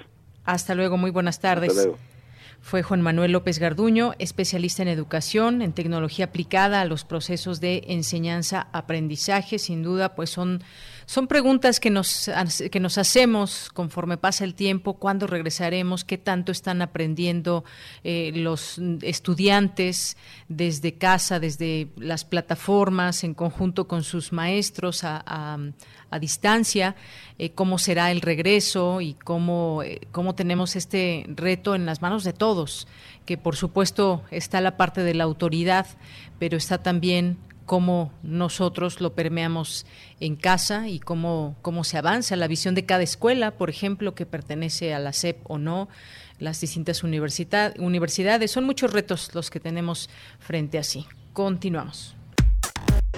Prisma RU. Relatamos al mundo. Porque tu opinión es importante, síguenos en nuestras redes sociales, en Facebook como Prisma RU y en Twitter como arroba PrismaRU.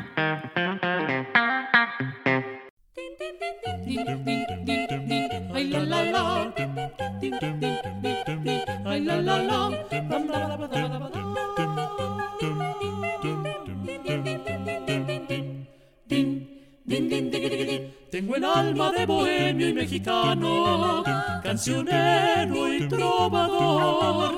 Para todos mi amistad llevo en la mano, soy así de corazón. Vagabundas por el mundo van rodando mis canciones como yo.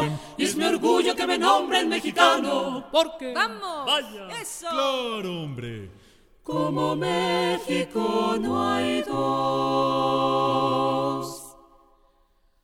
No hay dos en el mundo entero.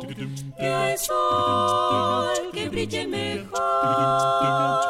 Si aquí la Virgen María dijo que estaría, que aquí estaría mucho mejor mejor que con Dios, dijo que estaría, y no lo diría, nomás por hablar. Caray, en el extranjero, en el extranjero, cuanto más quiero yo mi nación. Din, din, din. Toda Europa es muy bonita, quien lo duda. Sus castillos, su champán. Los United tienen su gran Disneylandia. Pocahontas, Mickey Mouse. California, Hollywood y sus artistas. La Madonna y Stallone. Pero yo prefiero un trago de tequila. Porque. ¡Vamos! Vaya. ¡Eso! Claro, hombre. Como México no hay dos. No hay dos en el mundo entero. Que hay sol que brille mejor. Si aquí la Virgen María dijo que estaría, que aquí estaría mucho mejor. Mejor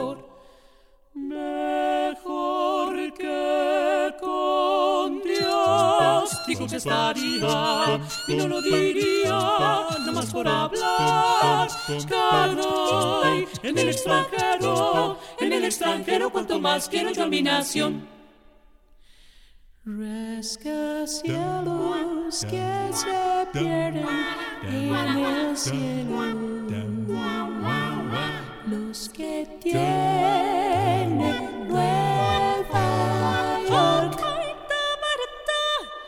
Las mulatas de la para tienen eso, tienen eso que es. Buenos Aires con sus tacos, mirongueros, Río de Janeiro, samba.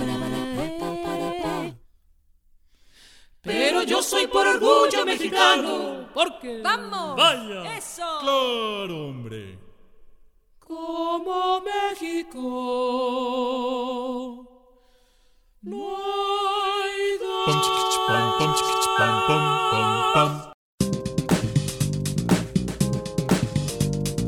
Cultura RU. Una de nuestras primeras invitadas durante la pandemia fue la poeta Odette Alonso. Decidimos invitarla porque siempre es importante tener poesía en nuestras vidas. Que nunca nos falte la poesía, sobre todo en estos tiempos que corren. Escuchamos la charla que tuvimos el 5 de mayo de 2020 con la poeta Odette Alonso. Pues nos vamos ahora a la sección de cultura. Te saludo con mucho gusto. Tamara Quirós, muy buenas tardes. Deyanira Morán, muy buenas tardes a ti y por supuesto a todos los que nos acompañan a través de esta frecuencia. Hoy los saludo desde la cabina de Radio UNAM. Estamos eh, pues un grupo muy reducido de este gran equipo que hace posible Prisma RU y ya acercándonos también a la recta final del programa. Esta tarde nos vamos a enlazar con Odette Alonso. Ella es escritora, narradora, poeta, editora y también amiga de Radio UNAM. Odette Alonso, muy buenas tardes. Siempre es un gusto poder platicar contigo a través de esta frecuencia universitaria. Muchas gracias, Tamara. Muchas gracias a ti y a los queridos amigos de Radio UNAM que piensan de nuevo en mí para estar con ustedes. claro que sí, Odette. Oye, la última vez que conversamos, pues fue en el marco de la filminería y bueno, hoy las circunstancias nos llevan a tomar distancia, pero sentirnos cercanos a través del teléfono, a través de compartir pues estas voces y esta cercanía de una u otra forma. Odette, en estos días eh, de confinamiento, pues nos hemos reinventado, ¿no? Eh, de una u otra forma hemos tratado eh, de encontrar maneras en las que nos podamos ayudar con el aislamiento a través de la lectura, eh, a través de compartir eh, pues también arte y, por supuesto a través de la poesía. Y hoy nos tienes opciones para explorar pues diferentes tipos de poesía, Odette. Sí, fíjate que en este tiempo ha sido muy interesante el desplazamiento tan marcado de, la lectura hacia, hacia los medios digitales, porque pues ya no podemos ir a la librería, pero sí podemos con mucha facilidad adquirir o eh, leer un libro en pantalla. Y para mí ha sido eh, esto muy interesante porque además a veces uno está involucrado en toda la cuestión del trabajo y no tiene tanto tiempo de, explorar, pero eh, hay medios del mismo sistema cultural de la UNAM que están haciendo un trabajo muy muy intenso y muy seguido y continuo. y, he estado, por ejemplo, leyendo poesía en el periódico, mi querido Hernán Bravo. Y, por ejemplo, ayer, antier, hace un par de días, publicaron unos poemas nuevos de, Yolanda Segura, que es mi muy querida amiga también.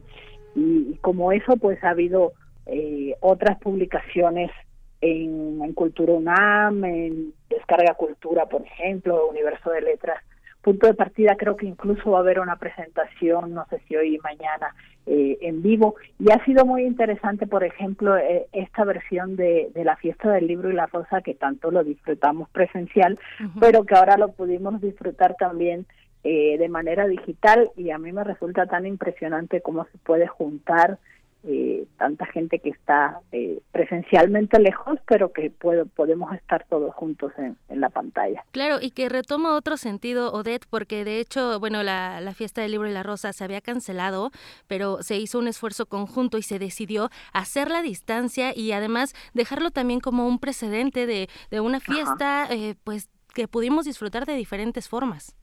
Sí, sí, eso, eso a mí me parece impresionante porque además fue una jornada larguísima hasta las 10 de la noche prácticamente y donde hubo una variedad tan importante de, manifestaciones artísticas y literarias eh, en vivo, en el momento y, y, en, no sé, por decir, Claudia Massino estaba en Argentina o, o Mariana Enríquez estaba en Argentina, sí, y sin embargo la estábamos viendo aquí nosotros como si estuviéramos pues, en la Carlos Chávez, ¿verdad? en la comodidad de nuestra casa, de cierta forma también. de hecho, fuimos invitados todos a nuestras casas, ¿no? A descubrir como esos espacios. pues sí, a ese rinconcito donde no te habías sentado nunca a leer un poema. Así es. Querida Odette, pues platicándoles también al auditorio, eh, eres eh, tú la, la responsable del el ciclo Escritoras Latinoamericanas, ¿no? Que siempre se lleva a cabo en la FIL eh, Minería, del Palacio de Minería. Y también, pues ya llevas más de dos décadas escribiendo. A nosotros nos gusta mucho abrir espacio a la poesía, pero no es lo mismo leer a un poeta que el, el propio creador, el escritor, la escritora en este caso, pues nos comparta parte de su trabajo. Eres autora de eh, varios poemarios, All Music Island, por ejemplo, y pues recientemente has compartido eh, Últimos Días de un País con el que ganaste el premio Clemencia Isaura en 2019, ya ahora ya hay otra ganadora. Y pues me gustaría que nos compartieras, que nos leyeras un poco de pues de poesía desde donde estás, desde donde te encuentres, para todos aquellos que nos acompañan. Pues sí, con muchísimo gusto. Mira, eh, de últimos días de un país, que es este libro que mencionas, eh, les voy a leer el primer poema que, que se titula Sueños. Esto soñé. Esto soñé. Una madre con su hijo adolescente y una casa iluminada cerca del mar, llena de amigos sentados a la mesa esperando los manjares de su mano. Aún no sucedía lo siguiente, ese ir y venir por las alcobas sin resuello, inventando lo que no podría ser. Esto soñé. Una escalera colgando del vacío, viejas lámparas y armarios empotrados que de un golpe se volvieron polvo. El tiempo se divide y con un ojo cerrado la mitad de lo visto es el olvido. Hay ciudades que solo viven en los sueños, cofres vacíos de los que apenas queda un aroma que tal vez nunca existió. Ay, Odette Alonso. ¿Cómo, ¿Cómo, seguir soñando, Odette Alonso, en medio de esta pandemia, en, en, medio de pues todo esto que estamos atravesando nosotros que transmitimos desde México? Pues fíjate que este, que, que este libro tiene como ese tono un poco evocador, que habla de, de historias que parecieran sueños, y yo ando todavía como colgada de ese tono en el libro siguiente que, que estoy escribiendo, y, y es como un repaso de lo vivido y como una reinvención de, de esas memorias.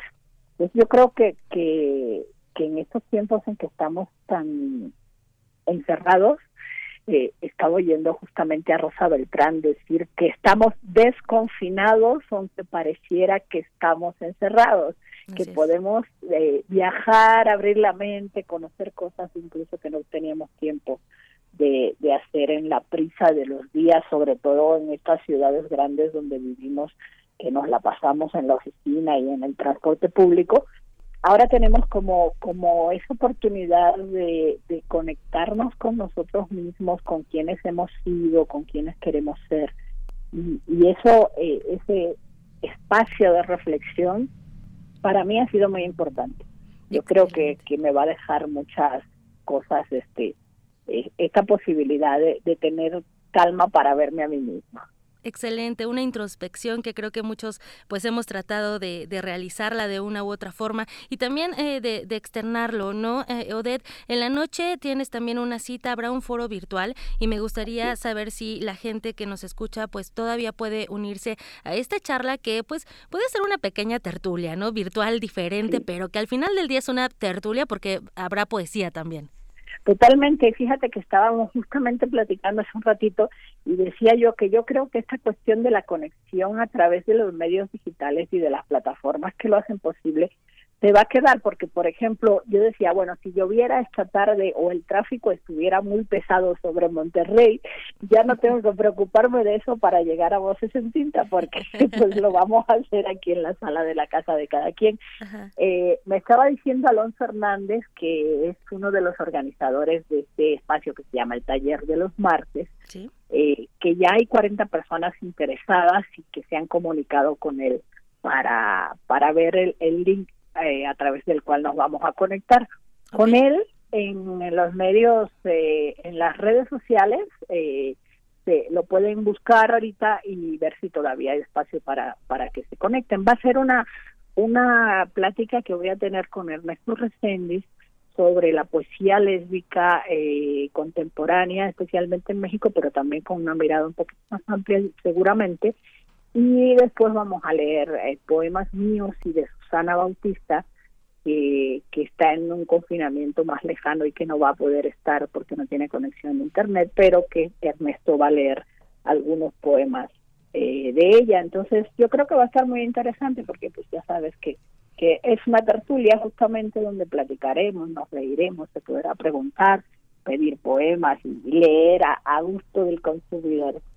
Excelente, muy bien. Odette, pues ya casi se nos termina el tiempo, pero pues me gustaría que te despidieras con otro poema, aprovechando que tomaste la llamada, que estás en esta frecuencia también con nosotros, que además pues eres parte también de esta radiodifusora, de esta casa y también de la, de la UNAM.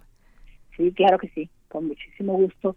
Eh, les voy a leer este otro poema de ah, también quiero comentarles que Últimos Días de un País está en acceso libre ah, sí. en el repositorio eh, de publicaciones de la Dirección de Publicaciones de la Universidad Autónoma del Estado de México, que es mi editora de este libro. Y bueno, entonces me despido eh, con este poema que se titula Ecos. No son campanas, es un túnel, una cruz en el muelle, un horcón donde fijar amarras.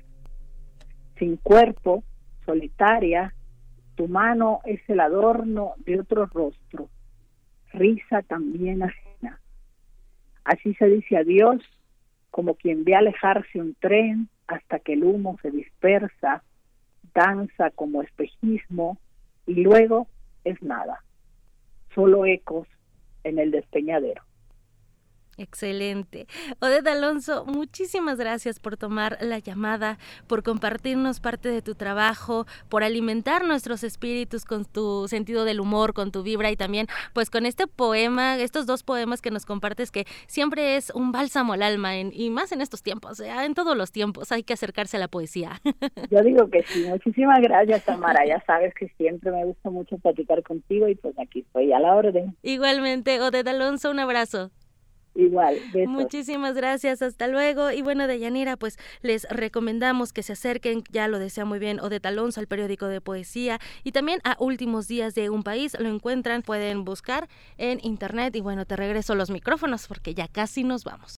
Esto fue Prisma RU. Muchas gracias por su compañía en este día 24 de diciembre. Muy buen provecho a todas las personas que ya se disponen a comer y que más adelante, según pasen las horas del reloj, pues vamos a estar en una cena, cena de Navidad, una cena muy peculiar quizás para muchos, una eh, cena, un día, una Navidad donde muchos quizás no se puedan reunir, pero estamos juntos de corazón y como sociedad ayudándonos y propiciando que esta pandemia poco a poco se aleje del mundo y pues aquí seguiremos informándoles. De verdad, todo el equipo de Prisma RU les desea una feliz Navidad, que sea un gran día para todos ustedes y mañana los esperamos con más información. A nombre de todo el equipo, soy Deyanira Morán. Buenas tardes y feliz Navidad.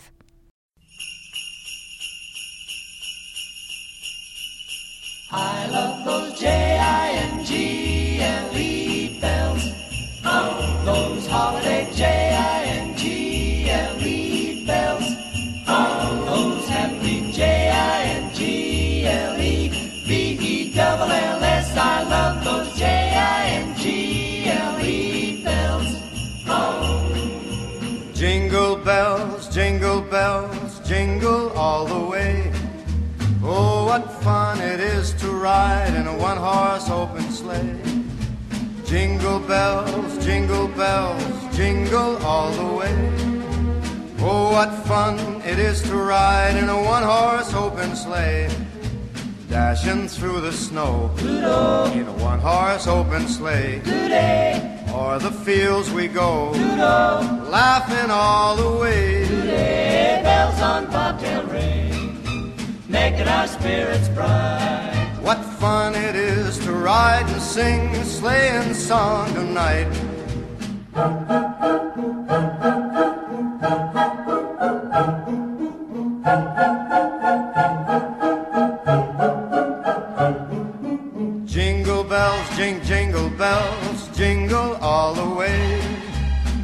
what fun it is to ride in a one horse open sleigh. I love those J I N G L E bells. Oh. Those holiday J I N G L E bells. Oh. Those happy J I N G L E B E double L S. I love those jingle bells all the way.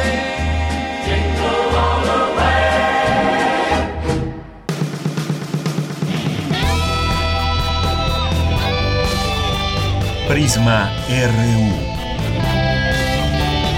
Relatamos al mundo.